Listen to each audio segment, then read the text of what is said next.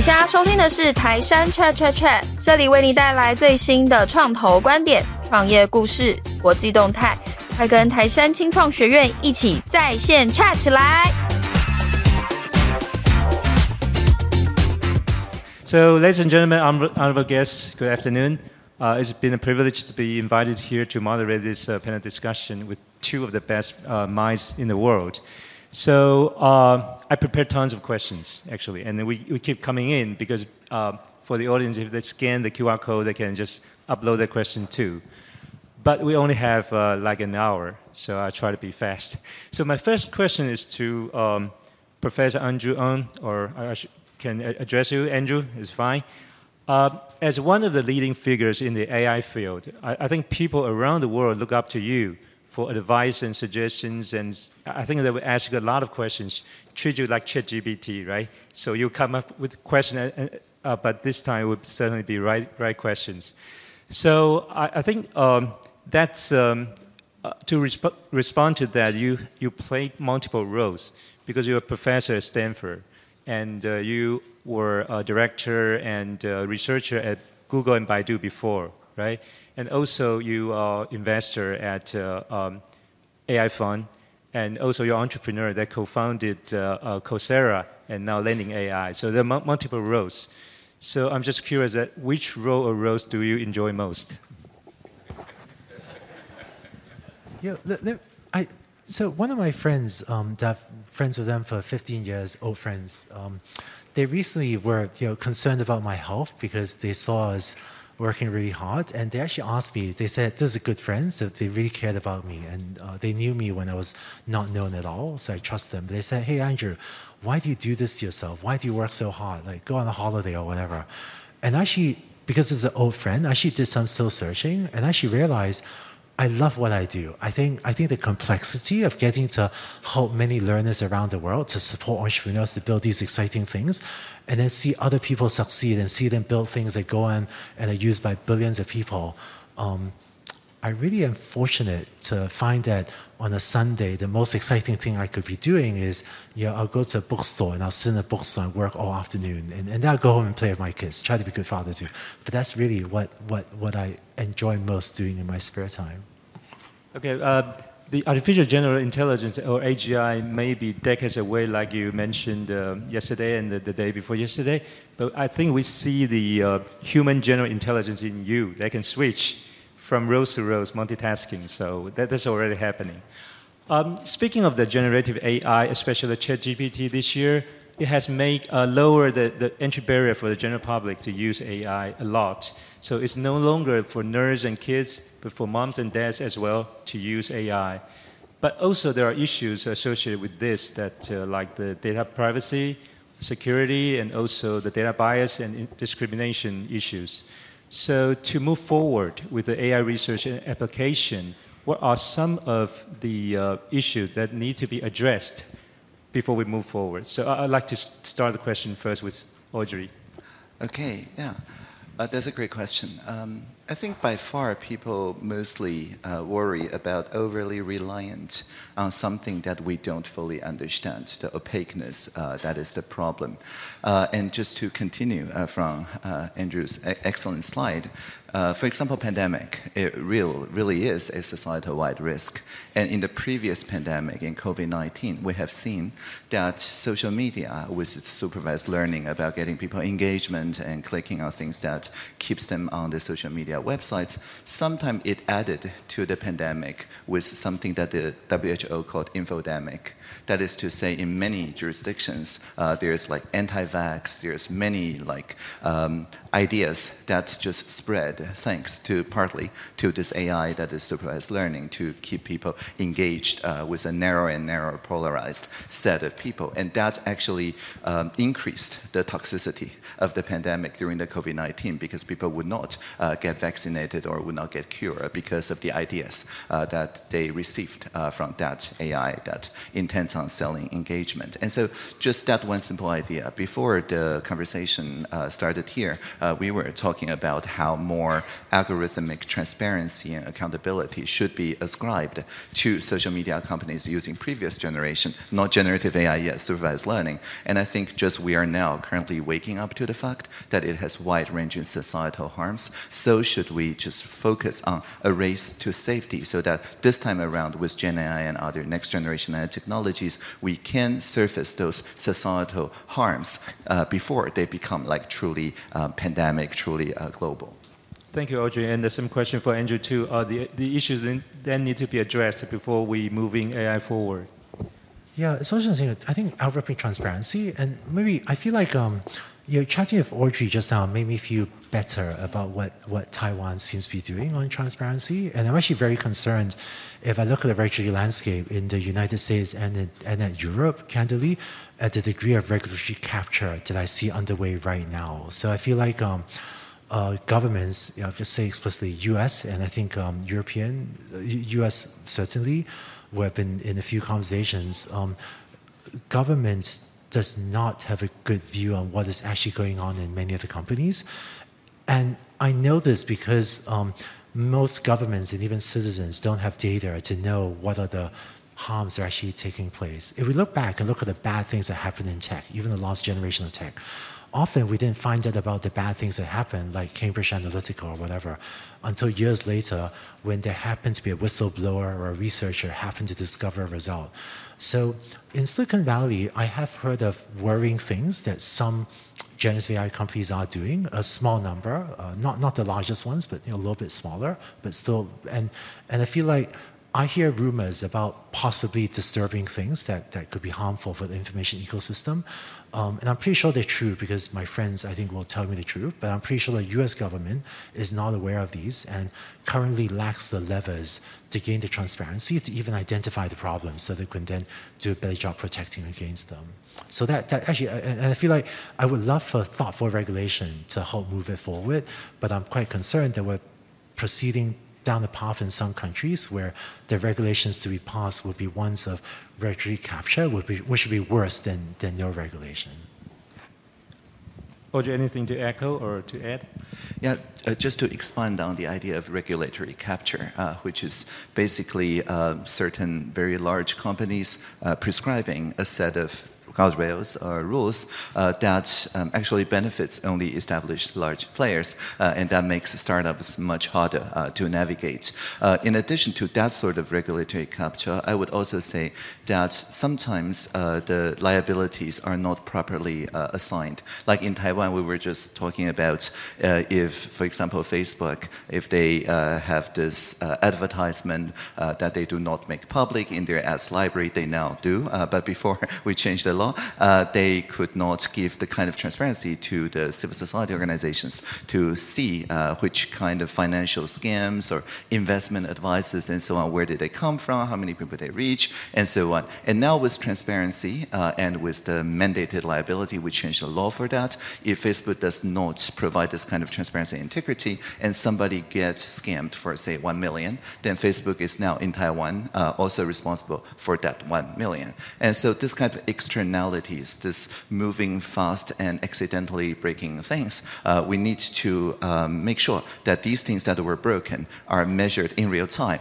and the legal system needs to respond to the harms, not just financial, but also non-consensual intimate images, uh, meddling around elections with deepfakes, and so on, are properly re-internalized. So I always think a social evaluation risk, risk and a good liability framework is better than this kind of top-down guardrails uh, that protects the established uh, companies. And, and the great thing about risk assessment is that then uh, a new startup ecosystem can form around assurance and around mitigating the risks.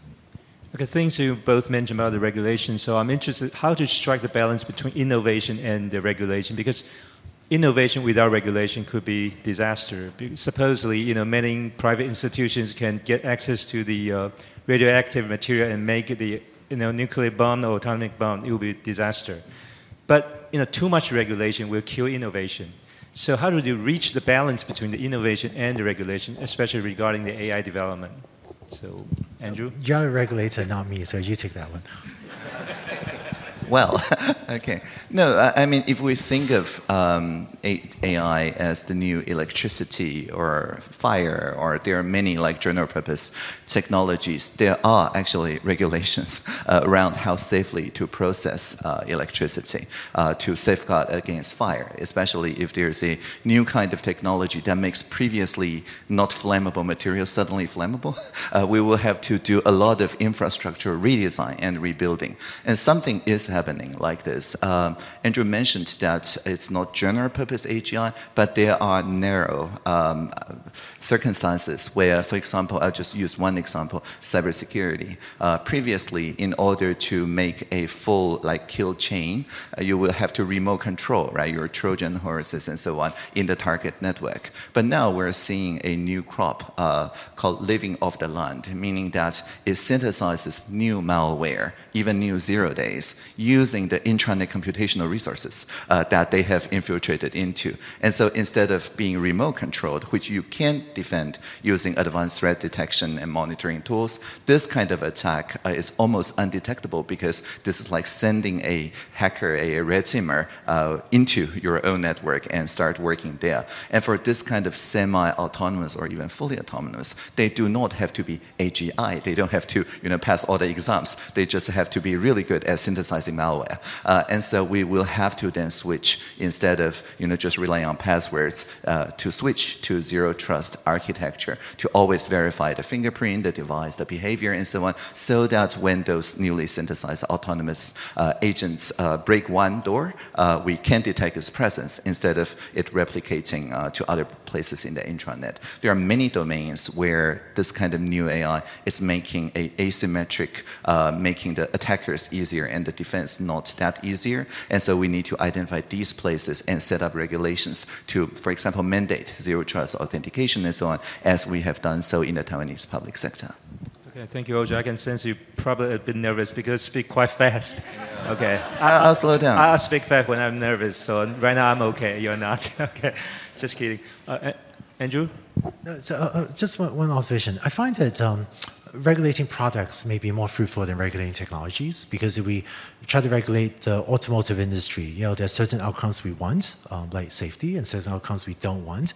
Um, and re regulate financial services, there are certain outcomes we want. We want people to have access to loans or whatever, financial services on fair terms, and certain outcomes like fraud or scams or misleading things that we don't want. And so I actually find, in terms of regulating frameworks, um, regulating products or specific industry verticals uh, where you can more clearly articulate the outcomes seems to be a promising approach. Whereas you regulate the technology, te technology is a general purpose technology, so that seems much harder to, to, to do so to do effectively.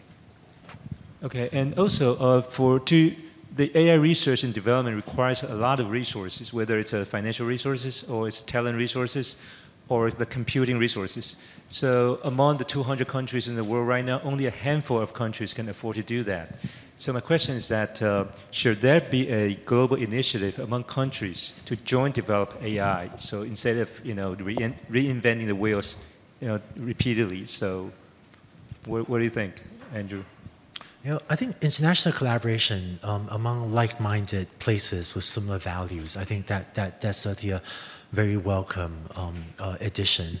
Um, and I think you, know, you, you saw me prompt, right, build a sentiment classifier in seconds, um, and that cost a tiny fraction of a cent. Uh, and so there are actually some things that, you know, a, a high school student, right, with a five US dollar credit card budget can do a lot. Um, and then, the, the, then, so the different tiers of technology, it turns out that what I was doing was called prompting, um, very cheap, lots of people can use it.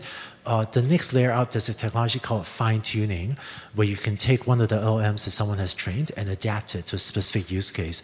So one of my engineers took an open source um, large language model that Facebook Meta had released, and I think it cost him 10 US dollars to fine tune it to a lot of um, things I had said to make the LM sound a lot like me. So, you know, kind of, kind of strange. And I think Audrey yeah, fine I've been using that to reply to emails since at least uh, April, right? Uh, and I have a Hugging Face account uh, for that. But anyway, uh, and, and just to continue that thought, uh, I think I want to push back a little bit about uh, this assumption that it requires a huge centralized uh, cloud data center in order to train or fine tune AI. It is true for the largest pre training, for sure, but because of the existence of Llama and Falcon and other open source models, fine tuning unquantized data can be done in personal computers. And, and I know this because I do this on my MacBook all the time, right? So I, I got this MacBook earlier this year with uh, 96 gigs of RAM and VRAM. It doesn't make a difference for the M2 architecture. And I've been um, very successfully doing a lot of fine tuning because even the largest language models and vision models fits on a USB stick because they have to fit uh, on the virtual RAM. And with 96 gig, I can just quantize it to two bits or three bits for the largest models and still do useful fine tuning uh, here. So I think we're at a like Arduino moment uh, or a Raspberry Pi moment uh, or Android moment here in that uh, over the next year we will see more and more uh, of this use of edge AI and edge fine tuning because after all, um, nobody wants to upload their sensitive data, personal data. For me, it's just emails uh, to the cloud uh, processors without very strong uh, technological guarantee like homomorphic encryption, which is even more expensive uh, than this edge AI fine tuning. Yeah. So, but I think there were two times in my life that I think I controlled the world's biggest um, AI supercomputer. I, I, built two of those in my life, maybe three, not sure. But very soon, within six months, you know, I was far from still owning the world's biggest AI computer. So we do see, I think, to, to, to Audrey's point, today's supercomputer is tomorrow's pocket watch, and I think we're, we're seeing that happen in AI as well. So from the uh, private sector or even the uh, academic community, it's already global uh, initiative to co collaborate. But what about from government to government? Yeah. Uh, I think there are a lot of people in Taiwan uh, who look uh, for us in the government to demonstrate the use of responsible AI. This is in stark contrast in many other countries. Uh, we did run actually uh, so-called alignment assemblies uh, with OpenAI, with Anthropic. The OpenAI dialogue will be published, the finding will be published soon in a couple of weeks. And we, we see quite a bit of difference between the ones we run in Taiwan, we run one in Taipei, and one in Shalun in Tainan. Uh, their expectations to uh, the Taiwanese government versus the people in the US. I think many people in Taiwan see that because in the public sector, we have now a guideline for the public service to use generative AI in a privacy preserving in a responsible way. And because uh, we commit to public code and open source, which means that uh, whatever we use in our ministry and also help other ministries use will be published as guidelines uh, for the industry. And so our science minister also announced uh, a few months ago that the Science uh, Council is training uh, Taide, right? So again, a fine-tuned llama that fits the local Taiwanese culture. And I think all these are the infrastructural work uh, that the governments must do. Uh, and when we say public code, it means both software code but also regulatory code. And as we were talking before this meeting, our regulatory code may also be exportable uh, to other countries. Andrew, by, by the way, do, do you know how unusual this is? I, I, I live in America. I love America. I love the country. love the people. But heavens, I, I don't think any, I just don't know any regulators in the US that would be fine tuning models on their laptops. And boy, it'd be so wonderful if the US government provided leadership in, in, in, in this way. I'm actually quite jealous. From, uh, I, I, love America, but it's just, country has some, America has some shortcomings too. Uh, he's one of the, not the few, the only in the world that uh, you know used to be hacker, but now the digital minister. So the one and only. Yeah. Okay. Uh, but that leads to my next question: that uh, th there should be some global initiative to co-work together to develop AI, but should there be some local initiative too to develop our own, uh, whether it's a software applications? Because I remember there was an interview uh, done by Andrew yesterday. You mentioned that uh, for users who use the Chinese to set the prompt, um, the cost to, to, to process it will be different from the user who send the English prompt. So because the computing power is different for the Chinese user, it will cost more. So it doesn't justify that kind of uh, you know inequality. So should that be something that should, still needs to be done locally to kind of make uh, AI use pervasive in the future? You know, so actually, let me just explain that remark. I think um, th- there's one funny thing. I don't want to. I don't think it's necessarily a huge effect, but it turns out that if you look at the, global large language models provided by the you know big tech companies, um, because those models are trained on a lot of English data and less Chinese language data, those models are optimized for English. And what that means is um, if you were to take a concept and express it in English versus take the same concept and express it in Chinese, then um, the large language models, because they charge per token, not really per word, it turns out that it will cost more for it to read some concept in, you know, say Chinese or a language where seeing less data versus really read that concept in English. Um, and so on one hand, this seems unfair, right? Languages where there's less data on, on the internet, not just Chinese, but many low resource languages, languages with a lot of data on the internet. Why should people that speak those languages have to pay more to process their data?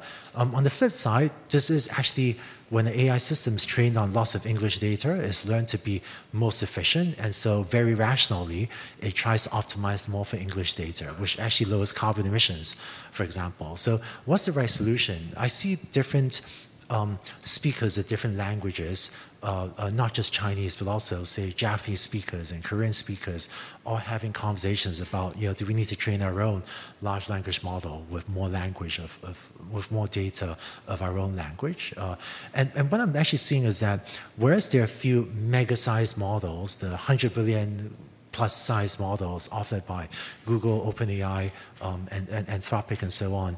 I think we're migrating to a world where there's a huge range of models of lots of different sizes, including ones that specialize much more for specific tasks. Um, and, and I think so. I think it actually makes sense to certainly. Don't know if it makes sense for Taiwan to compete on the very largest models, but either through fine tuning, which is relatively inexpensive technology, or models of more modest sizes, it definitely makes sense for there to be a lot more specialized models trained in all sorts of places around the world, including Taiwan.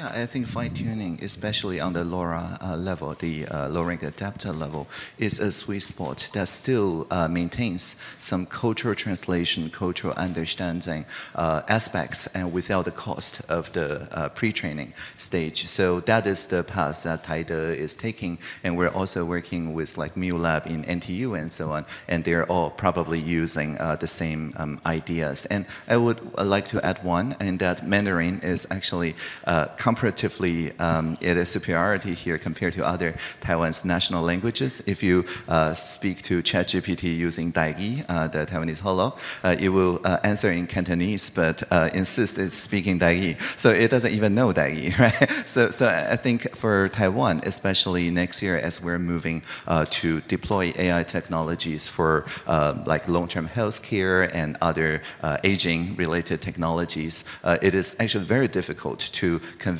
people in their 90s uh, to start speaking perfect Mandarin. It's, it's not fair to, to them and their culture, and which is why we're also doubling down on investments to other national languages of Taiwan. And again, this is something we can do building upon the existing pre-trained uh, audiovisual and textual models. Okay. Um, so here comes to my next question because uh, AI research is now um, exploring the new frontier and basically open up an unknown area for you know, all of us. And you know, in face of these kind of scenario, usually people will have two extremes sentiment. One is optimistic, like you know, the utopia. The other is you know, kind of pessimistic with fear, like you know, this Terminator scenario. So it seems that more and more people now kind of sh uh, shift towards the uh, Terminator scenario right now, given the uh, ChatGPT and other kind of Gen AI capabilities. So I am curious how you look at this and how to help people kind of, you know, quench their fear, to, to kind of help them to switch to the optimistic side. So perhaps any you know, suggestion? No, it's difficult. I think that, um, so the reason I'm optimistic is because I think AI is making the world more intelligent. Um, I wish I was smarter. I wish, you know, I wish we're all I, I wish there was more intelligence in the world to help us all make good decisions. And so AI seems to be bringing that, which is why I think directionally is a very positive thing for the world to be more intelligent. But of course, intelligence has some you know negative or, or even malevolent, uh, uh, evil use cases as well. And I think that um, uh, I, think, I see two things happening. One is the extinction risk, and I see elements of regulatory capture there, where many companies would much rather have regulators be um, banning AI from accessing nuclear weapons. Uh, this is actually being laws are being you know, discussed in the United States to stop AI from accessing nuclear weapons. And it's not that I think AI should be allowed access to nuclear weapons. That's a really dumb idea. But I don't think any nuclear power has actually considered this. So from the perspective of some companies, it's much better to have regulators worry about access to nuclear weapons than say algorithmic transparency and the real issues that, that I think may affect businesses more, but are more important. So I see that as one thing. And the second part of it is, I think we need an honest conversation about jobs. Um, the reality is, um, so actually my, my team will often work with businesses to um, look at what people in a company are doing and take it, it, turns out AI does not automate jobs, it automates tasks. So we actually work with partners to analyze what are your employees doing, what is your workforce doing, and list out all the tasks they do to try to find a path for AI to either assist or augment some of the tasks. Maybe just share one example. We've talked a lot about uh, we've, we've, we've heard about the application of AI to radiology. And it turns out when people think, how can AI help radiologists? People's minds often go to, oh, radiologists read x-rays. Let's see if AI can automate x-ray reading. Um, and we often think about the most defining task of a radiologist. But it turns out if you look at the um, uh, US government funded website, O-Net, which breaks jobs down into tasks, radiologists do, I think, about 30 different tasks. They read x ray images, they also communicate with patients, they have to gather patient histories, um, they have to operate the, the x ray machines or the imaging machines, they have to train younger doctors, and on and on and on. And it turns out that I think there are tasks that are easier to automate than, you know, than the diagnosis task. But so what we find is when we go into businesses and go through this exercise of finding out what do your 10,000 employees actually do, and what are the tasks, not jobs, but tasks that the most valuable to automate, is usually not the most obvious one. And usually there's a way to do it in a way that um, creates value for the company and even enhances the job satisfaction of the employees. But the trick is sometimes jobs do go away, right? Today we don't have elevator operators anymore because of automatic elevators. So I think net net, um, most of AI would create a lot more value. And, and if you look at earlier ways of innovation, it turns out that while there are ways to save money, most businesses end up spending more of their time on growth because you can only save so much in costs. It's fine to do that, but growth is unlimited. So what's happening, I'm seeing this already, is even if a company starts with cost savings, you then you know, end up often spending more time on trying to drive revenue growth. Um, so net net, I think AI is actually very beneficial for jobs as well. But the problem is, for a lot of people, if there's a you know 90% chance of growth, but 10% chance I might lose my job, well, you know, kind of not sure I want that. Um, but I think we need those honest conversations about job impact, um, and, and, and, and then I think hopefully with those honest conversations, we can have a realistic and I think will turn out the more positive view of, of AI, uh, recognizing we do need to take care of people whose livelihoods are affected. So basically, it's not the jobs being replaced by AI, but the task has been redesigned due to AI. So that means people need to be retrained with new skills and capabilities. So as one thing you mentioned the other day that uh, it's important to learn how to write codes, computer programs though uh, given that we now can have the low-code, no-code tools to help, but still it's important for people to learn how to write code programs. But how to make that happen, I mean, pervasively for general public? Oh, so I think um, so in the United States, there are four states out of 50 that already require coding or computing science uh, education in order to get a high school diploma. It's four right now. I hope it'll soon be six, and someday I hope it'll be all 50 states. But in, at least in the United States, there is significant regulatory momentum to, to require coding education. And I've been a you know, computer scientist all my professional life, but it was only in the last year that I felt like everyone should learn to code. And the reason is um, everyone has data. Big companies have data, small companies have data. Even a high school student that just ran a biology experiment, they have data as well. And so AI has become much more valuable to individuals, not just software engineers. You're a marketer, a recruiter, um, you know, business person. You run a mom and pop store, you have data. The other thing that's happened recently is with the low-code, no-code tools, actually more low-code actually, but generative AI, the barrier to building a custom AI on your own data is lower than ever before. But being able to write a little bit of code and use a large language model is still much more powerful than using a large language model. I think prompting is fantastic, and the idea that you can speak English or Chinese and just tell a computer what you want to get a result, that's fantastic. The problem with language is it's ambiguous, and so when you prompt an LM, what you get, you know, you often get what you want, but not what you want all the time.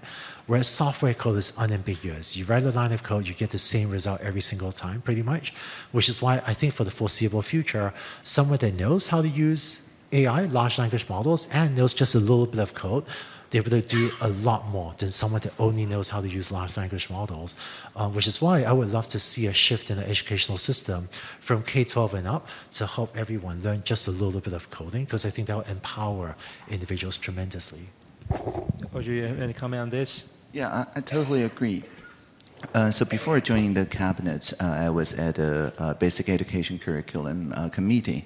Uh, in our new curriculum, we shifted the ideas of literacy, which is about consuming data and memorizing standardized answers, uh, to competence or suyang, which is about making contributions to the society toward a common good. And a competence-based education is all about making pet projects, making small projects using no-code, low-code system that has a, a real local impact, uh, like air pollution sensing or contributing to voluntary fact checking, and so on. And with generative AI, we really see a change. Uh, like, um, as I mentioned, we have this language model running on my own laptop, uh, and the first thing that Silly Tavern installs is Coding Sensei, uh, which is a uh, kind of personalized uh, programming tutor, and you just paste like system messages, error messages, whatever into it, and it does a kind of personal tutoring running entirely locally uh, to the person's uh, computer without worrying about the private data and so on uh, being transmitted to the cloud. And we're seeing that more and more educators are taking up this kind of interactive tutoring uh, mechanisms to make sure that students do not feel alienated when they see code. Uh, and um, like before joining the curriculum committee, I spent uh, many years working with Dan Bricklin. Bricklin is inventor of spreadsheets, the original VisiCalc. And in his original vision, it's always always about spreadsheets being this assistive and social technology where everybody wears this kind of eyeglasses and we can see models and data floating in the air. Maybe next year with Vision Pro that will actually happen. Uh, but the idea is that this is something social, a social object that people can comment on each other's spreadsheets and so on. And people just learn a little bit of formula uh, to get the spreadsheet going. But most importantly, people have the social capital to um, get in touch with their local people also also working on the same things to share their recipes and so on. So this kind of civic technology connections, I believe, is the fundamental societal infrastructure to any reskilling platform. And we're very happy to see that the Taiwanese uh, private sector is very much engaging with the civil society organizations, uh, including the AI Academy and so on, uh, for this kind of civic technology grassroots uh, organizations. Okay, thank you.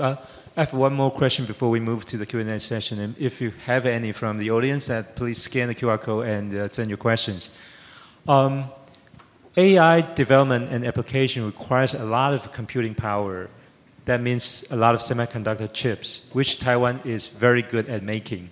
So, um, how, do how does Taiwan develop the AI you know, capabilities based on the semiconductor strength? From you, you know, your, your opinion start with uh, Andrew, then Audrey. Yeah, you know, so I think um, AI is going through a disruption in technology right now. So I know that maybe Taiwan doesn't feel like it's on the cutting edge of AI deep tech. And frankly, right now, a lot of the talent in the deep tech AI is concentrated in just one place in the world, which is um, Silicon Valley. Because I think a lot of the, you know, a lot of the work uh, was done by people in OpenAI and Google Brain, and people left and started local companies. So the talent is very concentrated. But what I think is happening, what happened 10 years ago when deep learning you know, started to work really well, that was a great time for anyone to jump in. Uh, and a lot of people that jumped in at the start wound up leading and then doing really innovative work. So AI today, technology is in that similar turmoil where all the rules are being rewritten. Some old technologies are less relevant. New things are being invented. So this is as good a time as any um, for you know people in Taiwan to jump in and start building. And then also, I think um, where Taiwan will have a unique advantage will be in building for the things where Taiwan is already strong. So, for example, um, precision manufacturing. If I want to build AI for precision manufacturing, I have no idea how I would do this in Silicon Valley because I just, like, you know, it just doesn't happen in Silicon Valley. But Taiwan has hundreds of companies that do precision manufacturing, and so it's going to be much more efficient for someone to do that work here in Taiwan. Or the way that Taiwan does insurance um, and financial services is different. So those are very unique projects to be done. I think the efforts of Taiwan to um, increase uh, English literacy you know, that's not happening in that many places in the world. So those are application sectors that are going to be uniquely advantaged to do in Taiwan, and I think those would be one set of opportunities. But also, just because of the disruption, this is as good a time as any to start um, leveraging the hardware ecosystem strengths to also build up the software industry. Okay, OG? Yeah. Um, totally agreed. Um, I think, in particular, I'm excited about privacy enhancing technologies in the age of AI. Uh, more and more people are looking toward things that are truly zero knowledge, meaning that uh, if multiple hospitals train a federated learning AI or using split learning or whatever, they do not want to accidentally leak the private clinical data of just a few patients, because if that happens, this whole uh, industry's federated learning will be set back by years, right? So, uh, and with um, advanced generative AI. Uh, the previous generation of de-identification, partial pseudonymization, and so on doesn't work anymore. Uh, you can just feed it to a generative AI, and it will more often than not uh, just correctly guess the profile uh, of the hidden uh, fields. And so, a shift toward information theoretically secure, zero knowledge data sharing for collaborative learning. This is something that Taiwan can do, and thanks to our constitutional court ruling of the previous generation. Uh, uh, of the universal healthcare uh, data reuse and so on, uh, we are now setting up the highest standard independent data protection authority. And my ministry is currently in public consultation with many people about non-personal data altruism projects and also privacy enhancing technologies. Many of this will require advanced chip manufacturing to uh, have chips that accelerates zero knowledge proofs and other advanced mathematics. And once we have accelerators for that, that, then we solve this fundamental dilemma of uh, handing people with computation powers our data, but in encrypted form, so that they cannot look into our data, either running inference or other kind of training. And this is, I think, uh, where Taiwan should play a leadership role, uh, especially in APEC, where we hear from many uh, countries that they need something like that, but they currently do not have this um, coordination between the agencies to make this happen. Okay, thank you. Then we start take the first question. I think this one is related to Landing AI. Well, the question is, uh, Taiwan has many tech companies that leverage AI technology to serve large uh, clients around the world, such as Foxconn and AUO Youdao. Uh, what are some major trends you see in this space that uh, Taiwan companies can uh, excel? Boy. It's a pretty broad question, but I, I think it means that uh, how can they leverage uh, the opportunity created by AI to incorporate into what they are doing right now? Yeah. No, no. Probably a week no, conference. There's, yeah. There's a lot going on, and there's some technology roadmap things we haven't publicized yet. Um, but I think that um, I think it's, what I'm seeing is, uh, you know, I, I showed the cosmic ray detection thing just now.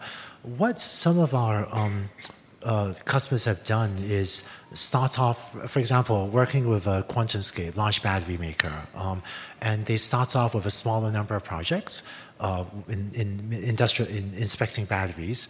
But then once the team gets to know the tools, I've been positively surprised at how quickly someone once once a few people learn to build a vision system, they teach their buddies, and then they find other vision use cases, and then they teach their buddies.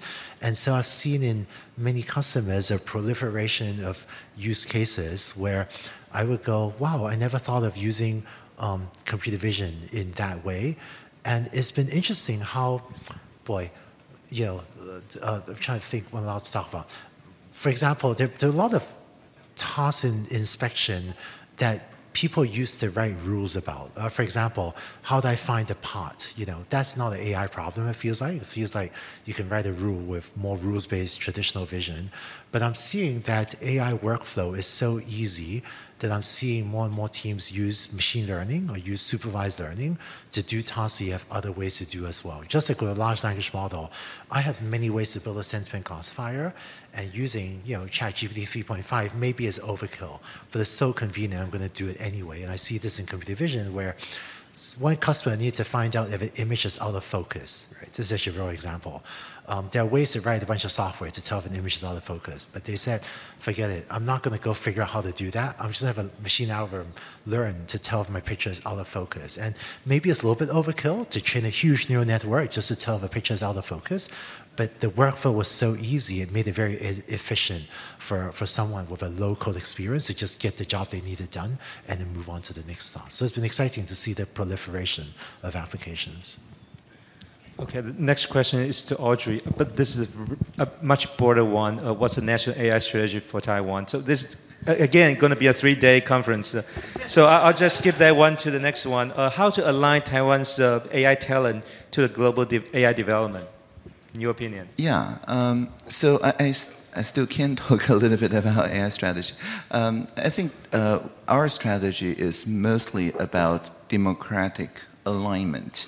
Democratic meaning that instead of just a few data centers holding all the AI powers, we want to invest in the kind of technology that enabled edge AI, community scoped AI, um, company scoped AI, and so on, uh, based largely on fine tuning uh, technologies. And this infrastructure level investment will make sure that people closest to the pain points can use AI as assisted assistive intelligence, like my eyeglass. Um, you know, if there's bias, if it's not transparent and something, uh, I know how it works. I can fix it. I can tune it myself or send it to a repair person down the street. Uh, whereas if this is a you know monoculture centralized, sending all the photons to the cloud process and then to my retina, then I will have no visibility into how it works nor the ways to tune it. So democratization in the way that Andrew just described, which is for each each industry to consider its own use cases. I think this is definitely part of our strategy.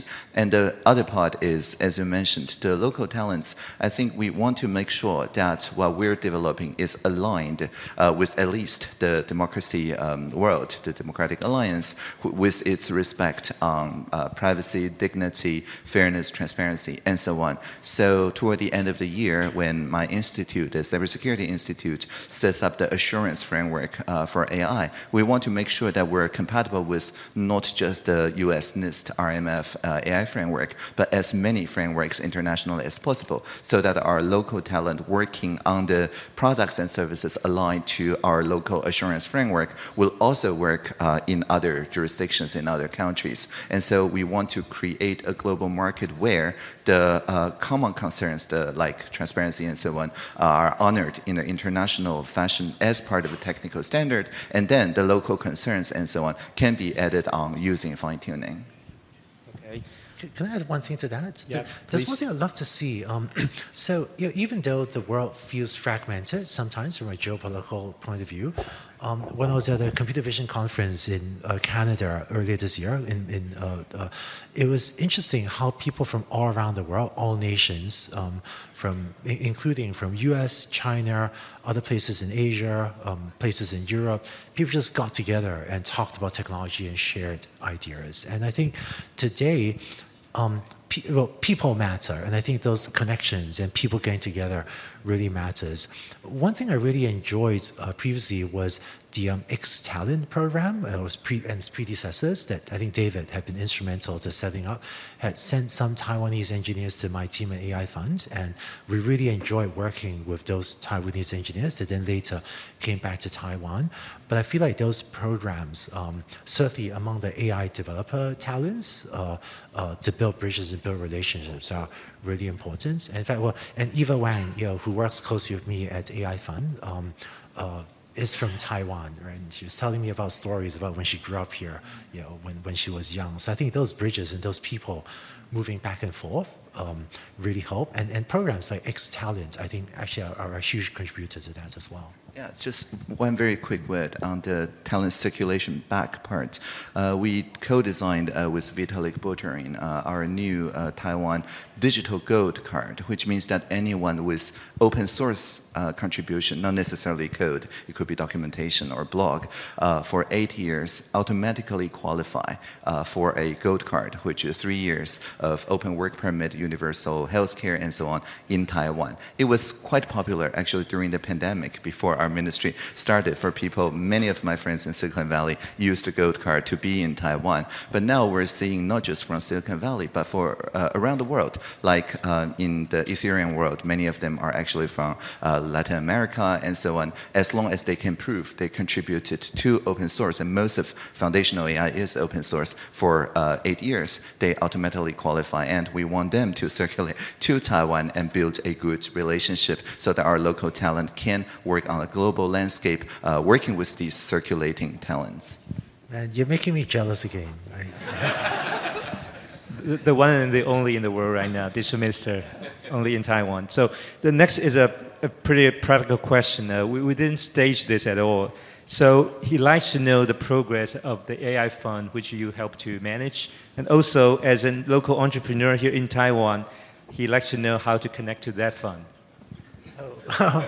Sure, thank you. So I think, boy, um, you know, I was just beginning I think AI fund, um, so I feel like what we've learned a lot over the last four or five years was um, fine-tune the build process. So I think AI Fund is a venture studio. To be completely honest, we had a slow start. That's probably my biggest regret with AI Fund. That in the first couple of years, you know, because we're a venture studio, we don't just invest in companies. We like to find entrepreneurs to build the company with them, and then we invest in it.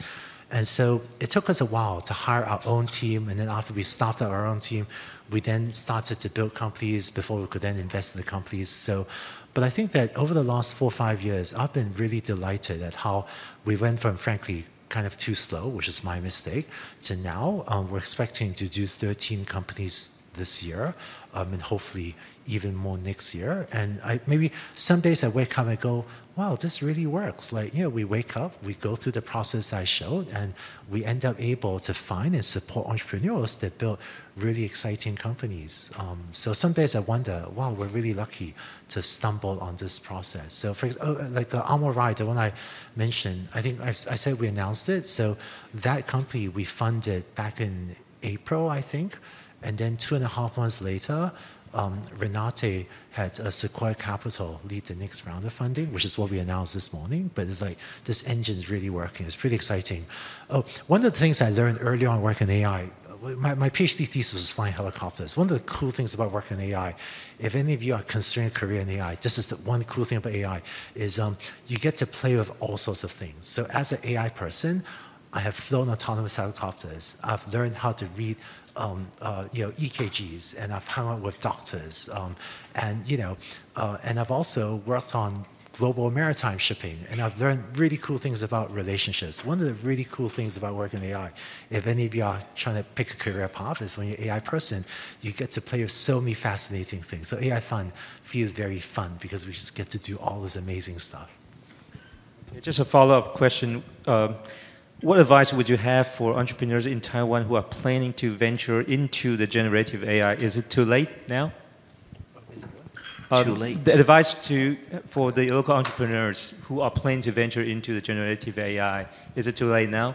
Oh, what a good question. And heavens, no, absolutely not too late. Um, I think actually very early. I, have gotten this from people in, in, in, in, the US as well. They've asked, hey, Andrew, am I late generative AI? But no, we're just getting started. And I remember um, you know, with, with the rise of deep learning, the first few years, but the first few years was a fantastic time to jump in. A lot of people that jumped into deep learning around 2014, 2015 just did groundbreaking work because they were the first person that saw a problem or got to apply deep learning to an application. And I think certainly right now, the number of opportunities to apply generative AI is much larger than the number of highly skilled teams that are able to execute those projects. In fact, AI Fund, we wound up with so many ideas we just couldn't keep track of. We had a Google Doc with just startup idea, other startup idea, and it got so messy. We just could not keep track. So today, AI Fund, we use a task management software. We actually use Asana to keep track of our ideas. And every time I pull up my phone and pull up Asana, there's so many ideas, so many good ideas, and we get ideas from Fortune 500 CEOs, you know, and we and, and we just go, yeah, thank you, but we have even better ideas that we need to prioritize even more highly. So there's so many ideas and such a lack of people working on them. And so I think that this is a fantastic time to jump in. Oh, the other day I was also chatting with um, the CEO of Appier, uh, who, who, who, was my, who was my student. And I think starting the Taiwan market, with the unique strengths and then potentially growing global. And Appier was a right unicorn now listed in Japan. I think there actually a lot of those opportunities that have yet to be built in, Taiwan. And I, was excited to hear of the progress in Appier because I know people are wondering, can it be done? Now it obviously can be done. And I look forward to entrepreneurs in Taiwan, you know, just doing more companies like that. Okay. I got two more questions uh, before I wrap up this uh, Q&A session. One is uh, about the uh, AGI and the other is about UBI. Okay, so for the AGI part, um, there are two teams right now um, competing for the artificial general intelligence. One is a DeepMind, which just recently acquired the, the Google um, Brain. I think they merged the team together. In the UK, led by uh, Demis Hassabis. And the other is Sam Altman, OpenAI. So uh, I'd like to get your views on both these teams. Which, which one has a better shot? In your opinion? yeah, no, I like Sam and Demis. They're both great. I think I think it's early, frankly. You know, um, maybe just just to give uh, Sam and OpenAI credit. A lot of friends in OpenAI, and uh, the people in OpenAI. These are my friends. I know they tell me they really care. They're really trying to, you know, bring intelligence, do it in a safe way. I know that. And, and, and just to give um, the Google team credit too, I know that both companies have sometimes had flack saying, hey, you don't care, you're not responsible, blah, blah, blah. Among my friends in these companies, they really care and they're really trying to do the right thing. I'm not saying that big tech companies are perfect. Definitely, big tech companies have had some massive screw ups. Um, but I, maybe I'll say the one place where big tech companies tend to screw up is when the clear economic interest of the company runs opposite, you know, to what we would consider responsible, uh, which is maybe a massive caveat. Uh, but, but I do see that my friends in OpenAI and in Google, they really care. And there have definitely been many times when, you know, there was PR saying whatever that I felt was unfair relative to what I know the hearts of my friends were. Um, but you asked me about AGI. I think we're early. I think we're so far away um, unless you change the definition of AGI. There's some definition. My, my friend Eric Brynjolfsson, he was saying, well, if that's the definition of AGI, I think we got there 30 years ago. So depending on how you define AGI, I think it's, it's hard to say. Yeah, I mean, you can you can uh, pass the Turing test without being aware that you passed the Turing test. Uh, and so, uh, just to add very quickly uh, on the AGI question, uh, I think it matters less what we call AGI. What we do care is whether the first ones that in narrow fields uh, supersedes um, human judgment speed or things like that. I mentioned cybersecurity and many other areas. We want to care that how aligned are the first frontier models. If they start up as misaligned because of misaligned incentives, like uh, if the first ones is to build addiction to touch screens, uh, that actually happened, uh, then, then, the societal impact is so negative that we will have to spend then 10 years to try to uh, get some liability framework in. But if the first in any given domain, whether it's through so-called superintelligence or supernumerosity in a narrow field, starts as aligned, then we have a better way for it to kind of coach the up and coming models to be also aligned in similar ways. So I think investment in uh, super alignment and also also alignment in general, I think it's very important. And just follow up on that, uh, since Audrey, uh, uh, although you're the one and the only digital minister in the world, but uh, you, you, you pay a lot of attention to social innovation. In the past, I'm, I'm sure still now.